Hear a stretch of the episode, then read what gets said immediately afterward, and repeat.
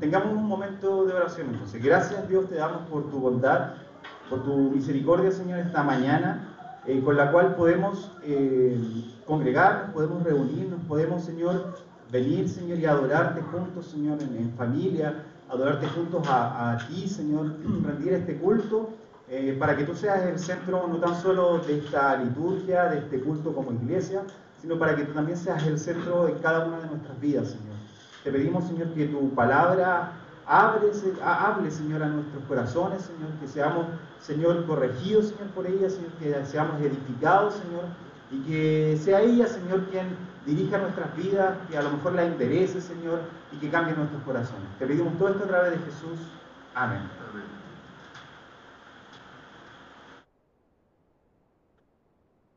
Tal como hemos visto en los dos sermones anteriores, el trasfondo de la carta que Pablo le escribe a Tito es básicamente una serie de recomendaciones y que va entre comillas de menos a más. Eh, parte con esta salutación en el, primer, sermón que vimos, de ahí hace recomendaciones precisamente para aquellos que iban a dirigir la iglesia o para los presbíteros, obispos, como, quieran, ¿no cierto?, nombrarle, y de ahí en adelante viene con ciertas recomendaciones de cómo debe ser la conducta de aquellos que profesan la fe, de aquellos que precisamente se llaman cristianos y se estaban congregando en las distintas pequeñas iglesias que podían eh, conformar esta gran iglesia en Creta. ¿ya? Y eh, precisamente esta serie de recomendaciones es la, eh, hace alusión a la ordenación de la iglesia que estaba siendo desarrollada en esta isla. ¿ya? Creta era una isla, por si no, no, sabíamos, no sé si Vladimir lo había dicho en un principio, pero Creta era una isla, ¿podéis darle un clip? Que se encuentra ahí en el puntito rojo. Se alcanza a ver el puntito rojo, ¿no es cierto? ¿Ya? En medio del Mediterráneo, está Grecia arriba, Turquía, abajo está Egipto, Libia. Eh, ¿Ah? Es que acá es rojo en el mapa, pero acá es negro.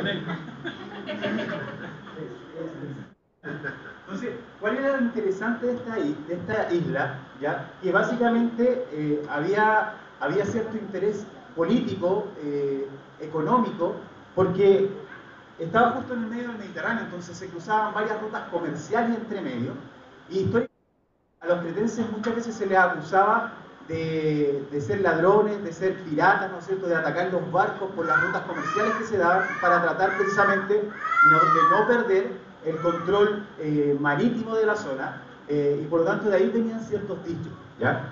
Eh, ahora, el trasfondo de los cretenses, en gran parte de la historia, de la mitología y de la, de la poesía griega, era más bien un trasfondo de engaño. ¿ya? El, el, gran personaje o, de la mitología griega, que es el Minotauro, no sé si todos lo conocen, ¿no es cierto? Este hombre que era cuerpo de hombre y cabeza de toro, eh, nace precisamente en el mito, nace eh, eh, a raíz de ciertos hechos en la, iglesia, en la, isla de Creta. Estos tipos habían engañado tanto que habían llegado inclusive dentro de la mitología a llegar a engañar al dios Poseidón, que era el dios de los mares, y ellos le dijeron, pucha, queremos adorarte, así que por favor, danos un animal que salga del mar, que emerja del mar, y nosotros lo vamos a sacrificar a ti. Cuando el rey Minos rey de Creta, ve que sale este animal para sacrificarlo al dios Poseidón que se lo había entregado, ve que es tan hermoso, dice esta vaquita está linda, así que la voy a poner, ¿no es cierto?, dentro de, mis animales. Y se queda con él y no la sacrifica al dios que le había prometido que le, la iba a sacrificar. Y este dios se enoja tanto que hace que la esposa del rey se enamore de este animal, de este, de este toro, eh, se enamore tanto que precisamente de esta relación nazca este hombre que es mitad hombre con cabeza de, toro.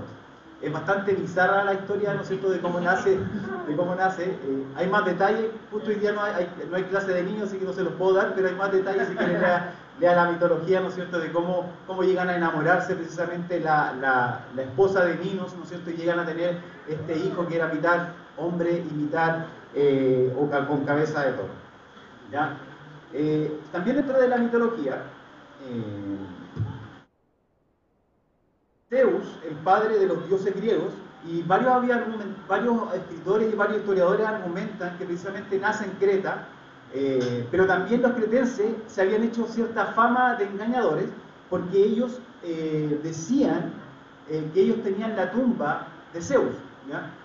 entonces ellos aseguraban que en la isla, en Creta, estaba esta isla, estaba, perdón, esta, esta tumba en donde estaba el cuerpo de este dios griego. Y esto para la religión griega era precisamente una afrenta, porque como el, el más grande de los dioses del panteón el griego iba a estar muerto si era un dios inmortal.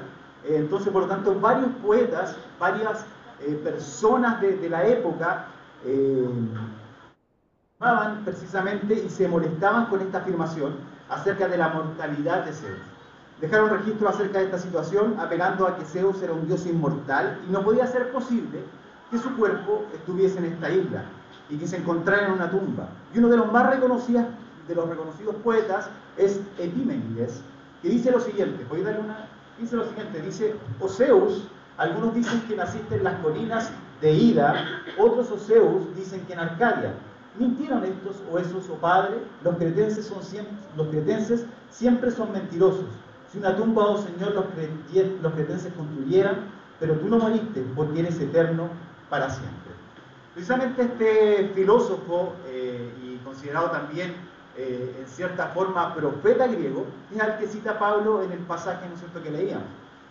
Hay otras citas que también Pablo hace en el aerópago, también cita cuando dice en Dios nos movemos, eh, perdón, en Él somos y en Él nos movemos, también precisamente pertenecen a ciertas citas de escritores griegos que Pablo toma para dar cuenta de cierta realidad. O sea, esta frase que toma Pablo de este filósofo eh, griego da a conocer cierta realidad que ellos estaban precisamente viviendo eh, y que se había eh, insertado en la realidad de la iglesia también en Creta. Como si fuera poco, entre los griegos, los cretenses tenían fama, puede ser merecida o no, pero por lo menos hasta lo, hasta lo que hemos visto parece que sí, de ser poco sinceros. Por lo tanto, la palabra cretisein, portarse como un cretense, pasó a significar portarse como un impostor. Entonces no tenían muy buena fama, parece, estos tipos de Creta. Eh, y por lo tanto lo que hace Pablo en esta carta a Tito es un poco parar la realidad de la sociedad en la cual estaba inmersa esta iglesia y extrapolar a la iglesia. ¿ya? Es decir, en realidad esta gente que es mentirosa, eh, por, entre comillas, por su naturaleza de cretenses, parece que también ha formado parte o se ha inmiscuido en medio de la iglesia y por lo tanto también aquellos que están dentro de la iglesia y que pretenden entregar cierta enseñanza verdadera, parece que también son mentirosos, al igual que la sociedad y pareciese que esta cuestión no tiene problema porque es una cuestión endémica de la zona en donde se está desarrollando la iglesia, en la zona donde está precisamente esta iglesia en Creta. La semana pasada, eh, nos hablaba acerca de ciertas características que venían especificadas en la carta que recibe Tito de Pablo, y características que debían tener a cargo de la obra eh, que Tito estaba ordenando los hombres que precisamente iban a desarrollar este trabajo de enseñanza, este trabajo de pastoreo en la isla. Y el mensaje que vamos a revisar hoy eh, es precisamente la continuación de esto mismo, pero mucho más que explicar la característica de los hombres que son llamados a lo mejor al presbiterato, al pastorado, al diaconado, etc., tiene que ver por qué es necesario que en la iglesia haya un liderazgo fuerte, haya un liderazgo firme, hay un liderazgo, ¿no cierto?, que cumpla con las características que tanto eh, Pablo le recomienda a Tito, como también Pablo le recomienda a Timoteo, que son los dos grandes pasajes que precisamente se leen antes de cada asamblea cuando hay una elección de, oficiales, y que, y que nos recuerda acerca de estas características que deben haber como asamblea, como congregación, nosotros tengamos, ¿no es cierto?, y elijamos. Ahora, es bueno y súper importante recordar el hecho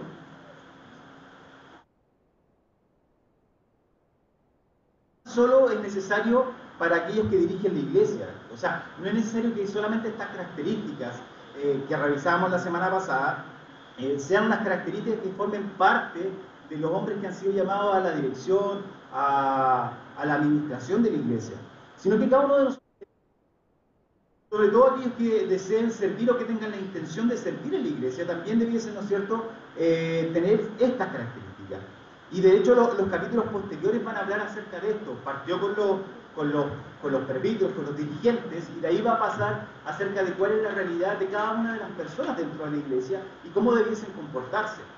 Muy eh, contrarrestando la actitud, precisamente que vamos a ver en el capítulo de hoy, de aquellos que pretendían creer en Dios, de aquellos que pretendían enseñar las verdades de Dios, pero su vida dejaba mucho que desear. Entonces, después más adelante Pablo, precisamente a partir del capítulo 2 en adelante, se va a dedicar a esto. Estos hombres debían poseer estas cualidades para contrarrestar la problemática que describe Pablo. Pero, así como toda problemática que se describe en la Biblia, no es exclusiva de su tiempo ni del lugar en el cual se encuentran los destinatarios de esta, nosotros perfectamente podemos decir en la iglesia de hoy pueden haber problemas y por lo tanto necesitamos hombres capaces de defender la verdad, hombres capaces de ser honestos, hombres capaces de ser transparentes y que la verdad de la palabra de Dios precisamente no sea eh, atentada.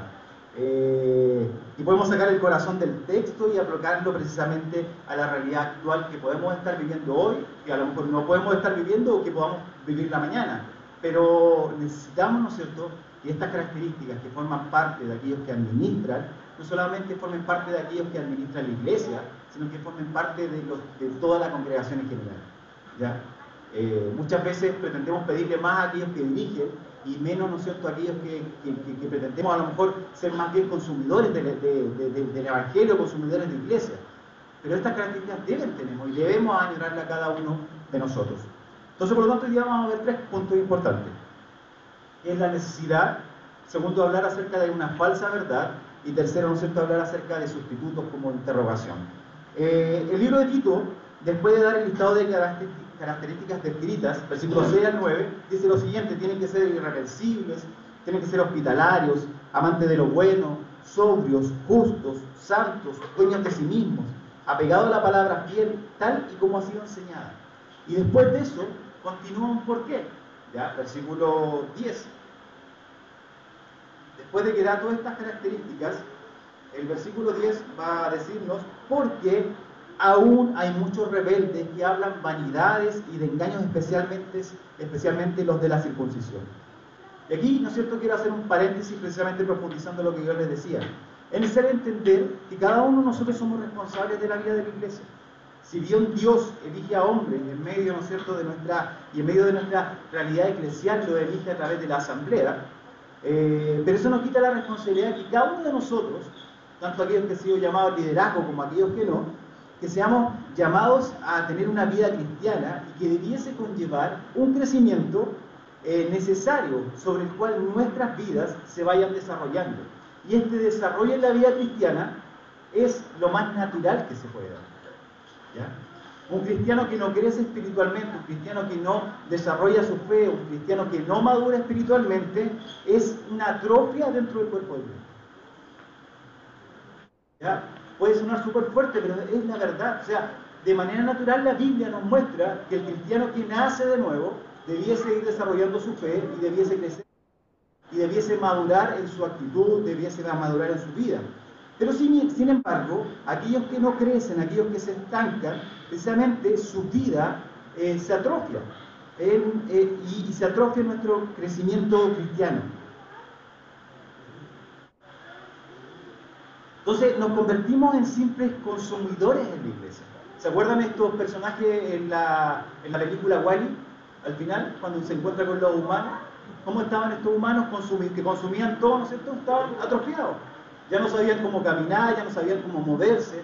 En nuestra vida cristiana puede pasar lo mismo cuando nosotros no nos desarrollamos, cuando no va creciendo, cuando nos vamos madurando en nuestras actitudes, cuando no nos vamos eh, metiendo con la palabra de Dios, las ideas, que nuestra mente vaya siendo moldeada precisamente a la palabra de Dios, nuestra vida se va atrofiando.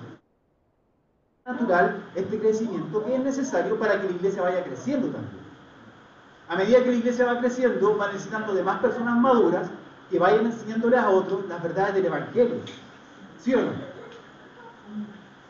Entonces cuando esto no se da, aparecen todas estas falsas enseñanzas en donde eh, aquellos que pretenden ser maduros empiezan cualquier cosa menos lo que la palabra de Dios nos manda. ¿Y quién se ve afectado de manera principal frente a la inmadurez de ciertos hermanos, frente a la inmadurez de aquellos que no quieren comprometerse con el Evangelio? es la misma iglesia. Entonces, el esclavo, yo voy a leer la NTV, eh, capítulo 5 de Hebreos, versículo 11 al 14, dice, nos gustaría decir mucho más sobre este tema, pero es difícil de explicar, sobre todo porque ustedes son torpes espiritualmente y tal parece que no escuchan. Está hablando el escritor de Hebreos. Hace tanto que son creyentes que ya deberían estar enseñando a otros. Esa es la, esa es la manera natural que la iglesia se va desarrollando. ¿Ya? Donde aquellos que se comprometen a ser discípulos enseñan a otros a ser discípulos, los cuales enseñan a otros a ser discípulos. Y esa es la manera natural que crece la iglesia. Entonces, Pablo, o sea, perdón, el, escritor de Hebreo les está diciendo, hace tanto que ustedes son creyentes, hace tanto que van a la iglesia, y ya deberían estar enseñando a otros. En cambio, necesitan que alguien vuelva a enseñarles las cosas básicas de la palabra de Dios. Son como niños pequeños que necesitan leche y no pueden comer alimento sólido. Pues el que se alimenta de leche sigue siendo bebé y no sabe cómo hacer lo correcto. El alimento sólido es para los que son maduros, los que a fuerza de práctica están capacitados para distinguir entre lo bueno y lo malo. El versículo 14 da en el clavo cuando dice el alimento sólido es para aquellos que son maduros, los que a fuerza de práctica están capacitados, están capacitados para distinguir entre lo bueno y lo malo. Porque aquí precisamente esto era necesario, que estos hombres calificados, que fueran maduros, maduros, firmes en la doctrina cristiana, o sea que supieran distinguir entre lo bueno y lo malo, y esto, ¿no es cierto?, era lo que precisamente estaba necesitando la iglesia de Creta. Por eso Pablo, ¿no es cierto?, en el versículo 9 de Tito dice que tienen que ser hombres apegados a la palabra fiel, tal y como ha sido enseñado. ¿Ya? Desde nuestra perspectiva, la distinción entre el bien y el mal debe obligatoriamente estar guiada por la palabra de Dios. Es ella la que guía tanto nuestras vidas a nivel personal, como también, ¿no es cierto?, la verdad necesaria para la iglesia a nivel comunitario. Y aquí hay un sentido de urgencia, porque tanto en la predicación desde los púlpitos debiese, debiese haber esto, ¿no es cierto?, de predicar realmente la verdad, pero también en nuestra autopredicación, en donde cada uno de nosotros es responsables de predicarnos día a día día a día, ¿no es cierto?, la palabra de Dios, para precisamente analizar nuestras vidas, analizar nuestras ideas, analizar nuestras estructuras de pensamiento, analizar lo que estamos creyendo, contrarrestarlo con la palabra de Dios y precisamente que la palabra de Dios vaya trayendo el cambio necesario en nuestra vida. Siempre me ha gustado este pasaje de, Primera de Corintios, en el capítulo 9, cuando Pablo le está diciendo a la iglesia de Corintios eh, lo siguiente. Eh, Después de hablar acerca de la predicación del Evangelio, acerca de su caso y exponer un poco eh, lo que él había hecho, dice, ¿acaso no saben ustedes que aunque todos corran en el estadio, solamente uno se lleva el premio? Dice, corran, pues de tal manera que lo obtengan. Todos los que luchan se abstienen de todo. Ellos lo hacen para recibir una, corona corruptible, pero nosotros para recibir una corona incorruptible.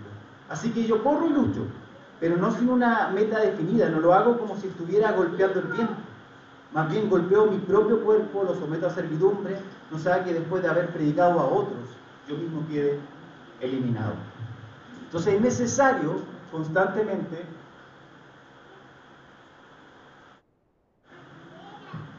es necesario constantemente predicarnos el Evangelio a nosotros. Creo que lo hemos dicho más de un par de veces, el Evangelio no es solamente cuando nosotros llegamos recién a Cristo, sino que el Evangelio constantemente lo necesitamos en nuestras vidas. Si constantemente, como dice Pablo, debemos golpear nuestros propios cuerpos con la palabra de Dios, con el Evangelio, para darnos cuenta qué es lo que tenemos que cambiar, qué es lo que tenemos que dejar, y estar dispuestos precisamente a hacer estos sacrificios, que Pablo hace esta comparación con aquellos que corren, con los deportistas, que se abstienen de ciertas cosas, que se abstienen de cierta comida, que se abstienen precisamente para llegar a la meta, para lograr el objetivo, Pablo está comparando con nuestra vida cristiana. Entonces, es necesario que haya hombres, hombres, ¿no es cierto?, que estén apegados a la palabra fiel y que sean precisamente, eh, que sean apegados a esta palabra tal y como ha sido enseñada. Esta necesidad de hombres precisamente calificados, esta necesidad de hombres que se apegan a la verdad, esta necesidad de hombres que se apegan a la verdad, tiene que ver, ¿no cierto?, más adelante con el por qué es necesario eh, que estos hombres sean preparados. Segundo, existe una falsa verdad. Nathan Finn, decano de una escuela de teología y misiones en Tennessee, dice, hay falsos maestros de todo tipo, desde el líder sectario más desquiciado hasta el evangelista de televisión más cautivante. Demasiados cristianos profesantes son engañados para que abracen ideas heréticas o apoyen movimientos espirituales peligrosos, algunos de los cuales incluso se hacen pasar por evangélicos.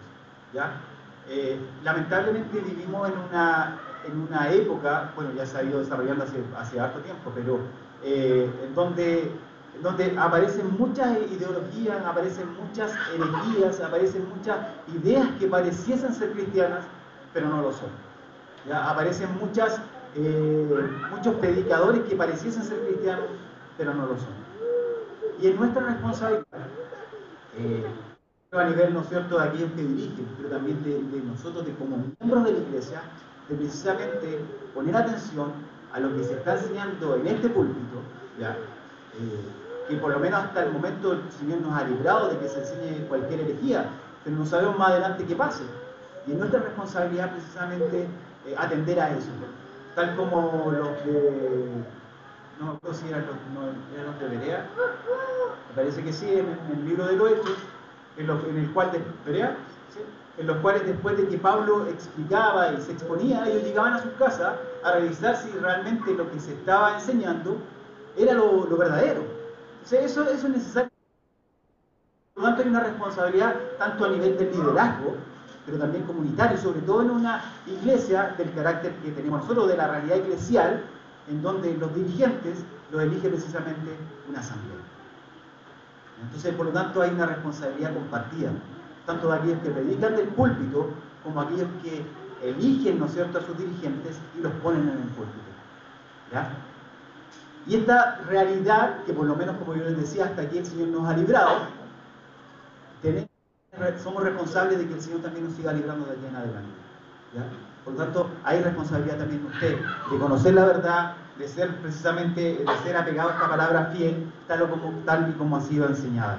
La realidad de Creta era más bien preocupante ¿eh? porque no solo era una realidad fuera de la iglesia, eh, como decía, ¿no que citábamos a este profeta eh, que Pablo cita precisamente en, este pasaje de Tito, su propio profeta dijo, los cretenses son siempre mentirosos, malas bestias y glotones ociosos, sino que la misma realidad de la sociedad de su tiempo había afectado tanto la vida de la iglesia y la realidad, de acuerdo a los textos que lo indica, que no solamente son unos pocos los rebeldes, sino el versículo 10 dice, porque aún hay muchos rebeldes, precisamente que están trayendo cierto ruido en la iglesia de Creta, que están trayendo ciertos problemas en esta iglesia que estaban haciendo. Eh, más adelante Pablo va a decir que están seducidos por el engaño y dice, dicen conocer a Dios, pero con sus hechos lo niegan. Quizás podríamos afirmar, pero si eran así, eh, ¿qué más le podíamos pedir? Porque esta era la realidad de los cretenses. Pero precisamente el Evangelio no se conforma con que nosotros sigamos nuestras vidas como lo éramos hasta antes que Cristo llegara a nuestras vidas. ¿Ya? Eh, suena un poco enredado, pero en realidad Dios lo que pretende cuando llega a nuestros corazones es transformar nuestras vidas. No, Él no quiere que nos quedemos con estructuras de ideas, con estructuras de pensamiento. Él no pretende, ¿no es cierto?, que nos quedemos con, con lo que pensábamos que era correcto antes sino que nuestras vidas vayan siendo transformadas día tras día. Esto es de la noche a la mañana, no, sino que este es un proceso constantemente que nuestras vidas van siendo transformadas precisamente a la palabra de Dios. Y ahí hay responsabilidad compartida de nuevo, ¿no es cierto?, tanto a nivel comunitario, en lo que se enseña desde el púlpito, como a nivel personal, como usted también está desarrollando su vida cristiana. Y haciendo alusión a lo que dice el autor de Hebreo, ¿no es cierto? Muchos llevamos, podemos llevar mucho tiempo en la iglesia y cuando tenemos que ser precisamente enseñar a otros, no estamos calificados. Entonces hay cierta responsabilidad mutua, ¿ya? Entonces, aquí nos podríamos preguntar lo siguiente, si en la iglesia de Creta la influencia de la forma de ser de los cretenses se había traspasado a la forma de ser precisamente de estos líderes que estaban eh, revolviendo el gallinero en la iglesia de Creta, nosotros hoy día nos, podríamos preguntar cuánta influencia tiene la sociedad sobre nuestras vidas. ¿Cuánta influencia tiene la sociedad sobre nuestra iglesia? Eh, ¿Cuántas cosas no hemos estado dispuestos a dejar de nuestras creencias pasadas? Y como estas, precisamente estas creencias que arrastramos durante tiempo, eh, afectan nuestra vida cristiana, actitudes, formas de pensar, etc. Quizás cuántas de esas cosas atentan de manera directa en contra de la palabra de Dios y nosotros nos hacemos los locos. ¿ya? bueno, si no, si no, no, es tan así, ¿no es cierto? Puedo seguir pensando así, pero lamentablemente nuestra vida cristiana se ve, ¿no es cierto?, eh, afectada precisamente por esto. Y la vida de la iglesia también se empieza a ver afectada. Ya porque querámoslo o no, somos un organismo vivo como comunidad en donde nuestras ideas, ¿no es cierto?, y ideas que muchas veces atentan contra la palabra de Dios, se van traspasando entre uno y otro. No tengamos este, este eh, no, no, no nos demos cuenta de que en realidad es necesario que toda la iglesia en general, ¿no es cierto?, eh, sea guardián de la fe verdadera, vamos a atender a cualquier cosa. ¿Me van entendiendo hasta ahí, no es cierto? Eh, quizás, sin darnos, quizás sin darnos cuenta hemos caído en el engaño sutil y nos hemos convertido en portavoces de falsas verdades. Muchas veces no lo sabemos. ¿Por qué? Porque muchas veces tampoco estamos dispuestos a contrarrestar nuestras ideas de pensamiento, contrarrestar lo que yo creo frente a la palabra de Dios. Porque cuando nos, cuando nos vemos confrontados y tenemos que cambiar, no queremos cambiar. Muchas veces nos convertimos precisamente en, portavoces de estas falsas verdades. Hay una responsabilidad permanente sobre nuestras vidas de atender a las distintas voces que ponemos atención. ¿ya? Porque muchas veces esas voces que escuchamos son totalmente contrarias a la palabra de Dios. Y van moldeando una especie de evangelio a nuestra, a nuestra manera y de manera silenciosa se van convirtiendo en un cáncer en la iglesia. Entonces, de manera silenciosa van oscureciendo nuestras mentes, las van cerrando de manera fuerte y cuando menos nos damos cuenta, nuestra vida cristiana se fue a hacer. Y lo que antes pretendíamos creer, hoy día ya no lo creemos. Y lo que antes, ¿no cierto?, nos emocionaba frente a la palabra de Dios, hoy día ya no nos produce nada. Y eso es sumamente peligroso. Entonces, esta, esta es la disposición que Pablo estaba teniendo cuando le está pidiendo a Tito que los dirigentes que van a empezar o, se están desarrollando y van a ser puestos en la iglesia de Creta tengan capacidades para que la iglesia sea una iglesia salva.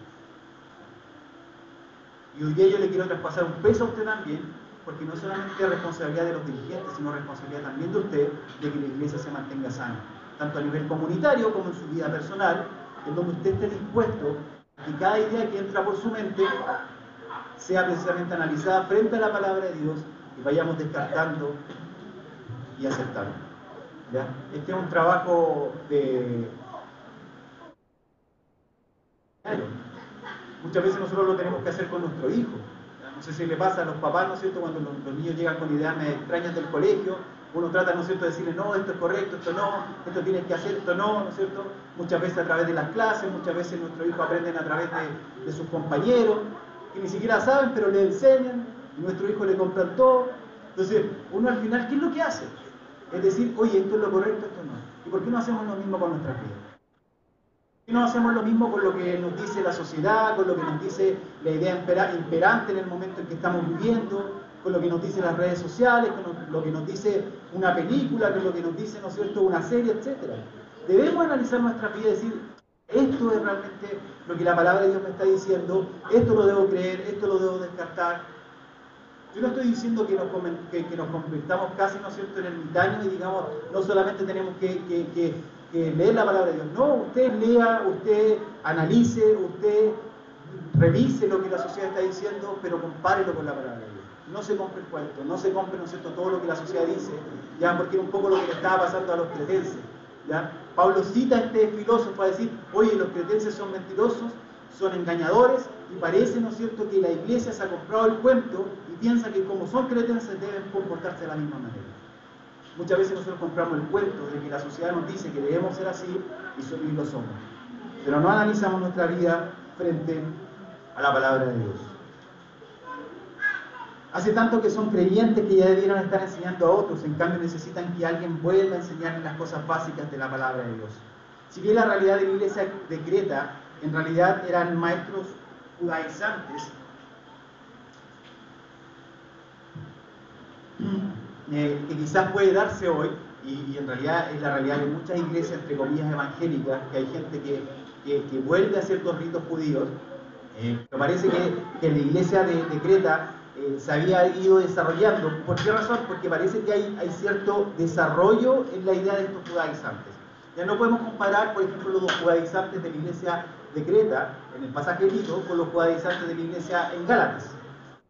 Gálatas, más bien lo que ellos decían, ustedes han, han llegado, entre comillas, al cristianismo, pero tienen que guardar la circuncisión porque es el sello, ¿no es cierto?, por el cual nosotros, entre comillas, nos acercamos a Dios. Esa era la idea general en Gálatas. Pero tanto en la iglesia en Creta, como en la iglesia en Éfeso, como en Colosas y en, la Odisea, tanto en Tito, Efesios y los colosenses, dan cuenta que parece que se habían ido desarrollando esta idea y por tanto ya no se conformaron solamente con enseñar que tenían que circuncidarse, sino que ahora era por ganancias deshonestas. Ya empezaba con un tema de Lucas, empezaba a, moverse estos engañadores. Estos han tenido una especie de desarrollo en su doctrina y ya no es el tipo mismo de judaizante de la iglesia de Galatas, eh, quienes apuntaban básicamente a la circuncisión, sino que ellos habían caído presos también de la avaricia.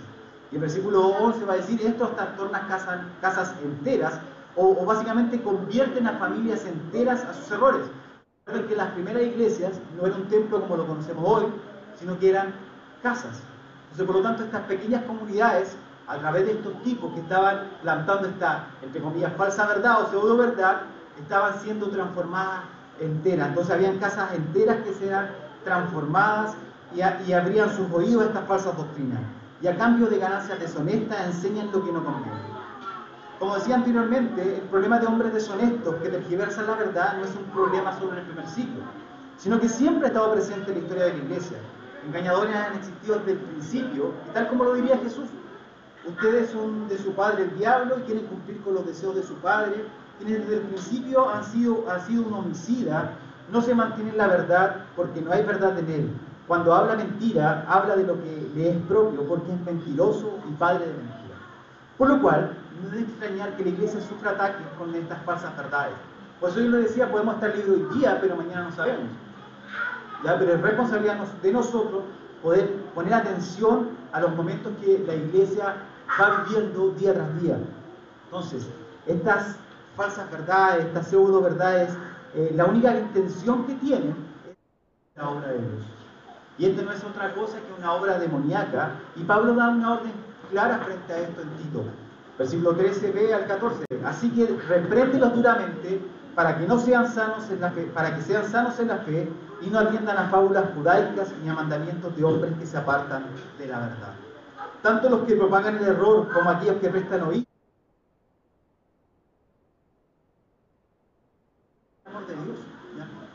contra aquellos que están, entre comillas, siendo pobres eh, falsos maestros. Eh, pero no creo que la reflexión de Dios frente a este problema es una muestra precisamente de su amor también, de su amor por su iglesia, de su amor por su vida cristiana, de su amor por su vida, por su familia, etc. Debemos ser capaces de reconocer el error y esa enseñanza de manera abierta y radical. ¿Ya? Y por sobre todo aquellos que han sido llamados al servicio de la obra de Dios, debemos atender, entender cuando somos confrontados con la palabra de Dios abiertamente en nuestro error, es una manera fiel que Dios nos muestre esta fidelidad de cuidado, de cuidado con usted, de cuidado conmigo y de cuidado con la iglesia en general. Por lo tanto, esta reprensión que Pablo está haciendo eh, alusión y que sea dura, ¿no es cierto?, tiene que ver, ¿no es cierto?, con guardar la verdad pero este guardar la verdad tiene que ver también con guardar la vida de la iglesia. La vida de la iglesia depende de la verdad que está siendo predicada. ¿Ya? Eh, este comentarista bíblico, comentarista bíblico, en su precisamente comentario a Timoteo y Tito, dice: Los propagadores del error y los que los oyen deben ser reprendidos. Y deben decisiva, y esto no solamente por los ancianos, sino también por Tito mismo, para que puedan ser lo que al presente no son, o sea, sanos en su posición con respecto a la verdad revelada Entonces, hay esta necesidad de que las falsas doctrinas sean precisamente eh, confrontadas precisamente por un bien de la sanidad de la iglesia. Tercero, eh, muchos autores concuerdan que parte de las enseñanzas esparcidas en forma de verdad de la iglesia naciente de Creta tenía que ver con, con cierto tipo de prohibición eh, quizás alimentarias. Ya por eso Pablo en el capítulo, o sea, perdón, versículo 15 en adelante, va a contrarrestar dos posiciones. Para los puros, todas las cosas son puras, pero para los corruptos e incrédulos, nada es puro, pues hasta su mente y su conciencia están corrompidas. Dicen conocer a Dios, pero por los hechos lo niegan, pues son, pues son odiosos y rebeldes, reprobables en cuanto a toda buena obra. Esta es la misma posición que Pablo está tomando en la carta a los romanos y que proviene de las enseñanzas de Jesús en Marcos 7, que básicamente se resume en que lo que contamina el hombre no es lo que come. Eh, Gordon Fee, otro comentarista bíblico, otro profesor del Nuevo Testamento, dice el argumento de Pablo parece claro, todas las, todas las cosas, incluso aquellas consideradas inmundas por algunos, son ritualmente puras, es decir, nada es inmundo en sí para los que son puros, pues que los tales han sido purificados por la fe en Cristo. ¿Cuál? Parece, ¿no es cierto?, algo, entre comillas, como, chuta, ¿por qué tanto problema para aquellos que están prohibiendo ciertos alimentos? Es que el foco se pierde en la obra salvífica, santificadora de Cristo y del Espíritu Santo. Porque pretendemos, ¿no es mediante otras cosas externas. En el caso de la iglesia en Creta, era a través de la provisión de ciertos alimentos, ellos pueden acercarse a Dios y poder tener una relación con Dios. Esto, por lo menos en el, tiempo de Creta, era eso de los alimentos. Hoy día puede ser cualquier cosa que trate de sustituir el sacrificio de Cristo y la obra santificadora del Espíritu Santo. Cualquier cosa que atente contra eso es, eh, puede, perdón, es que perdemos el foco en la obra tanto santificadora como purificadora o santificadora de Cristo en nuestra vida, traspasando la garantía entregada por Dios de nuestra relación con Él, la cual está firmemente sustentada en la obra de Cristo, a lo que podemos hacer o lo que podemos dejar de hacer, y esto finalmente, eh, nuestra relación con Dios está sustentada en nuestros propios méritos. Entonces, el, el fondo principal no era que los cretenses estuviesen comiendo algo o dejasen de comer algo, ¿ya? Tanto todas las otras exposiciones, tanto de Pablo como de Jesús, ese no es el fondo. No es el fondo que es, es lo que comemos o lo que no comemos, sino que el fondo es que cualquier sustituto que trate precisamente de sustentar su relación con Dios, eh, sustituyendo el sacrificio de Cristo, sustituyendo la obra santificadora del Espíritu Santo, nosotros fácilmente lo podemos nombrar como una herejía. La relación con Dios no está sustentada en este hecho del sacrificio de Cristo, sino que va a estar sustentada en lo que yo hago, en lo que dejo de ser, en la forma como no pienso, etc. ¿Me va entendiendo? Entonces ese era, el gran problema de las falsas enseñanzas. Cuando Cristo a través de las falsas enseñanzas es sustituido. Y esto aparece con, con, aquellos que hablan acerca de la palabra de fe, con la prosperidad y con un montón de herejías más que han sido, que se han metido precisamente eh, en la iglesia. Eh, entonces, le quita mérito precisamente a la obra tanto salvífica como santificadora de, Cristo.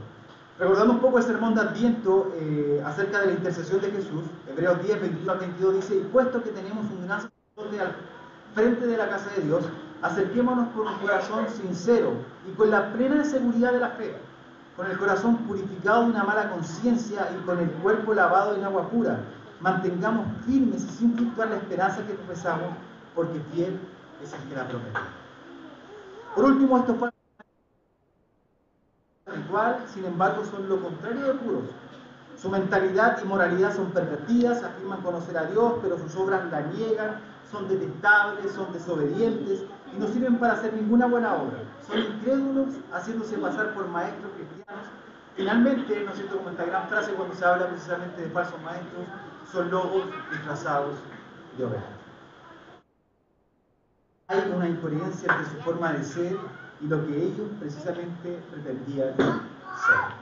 ¿Ya? Esta realidad de la iglesia en Creta del primer siglo ¿ya? Eh, puede aparecer en cualquier momento en, nuestra iglesia eh, porque no estamos libres precisamente de, que esto pase.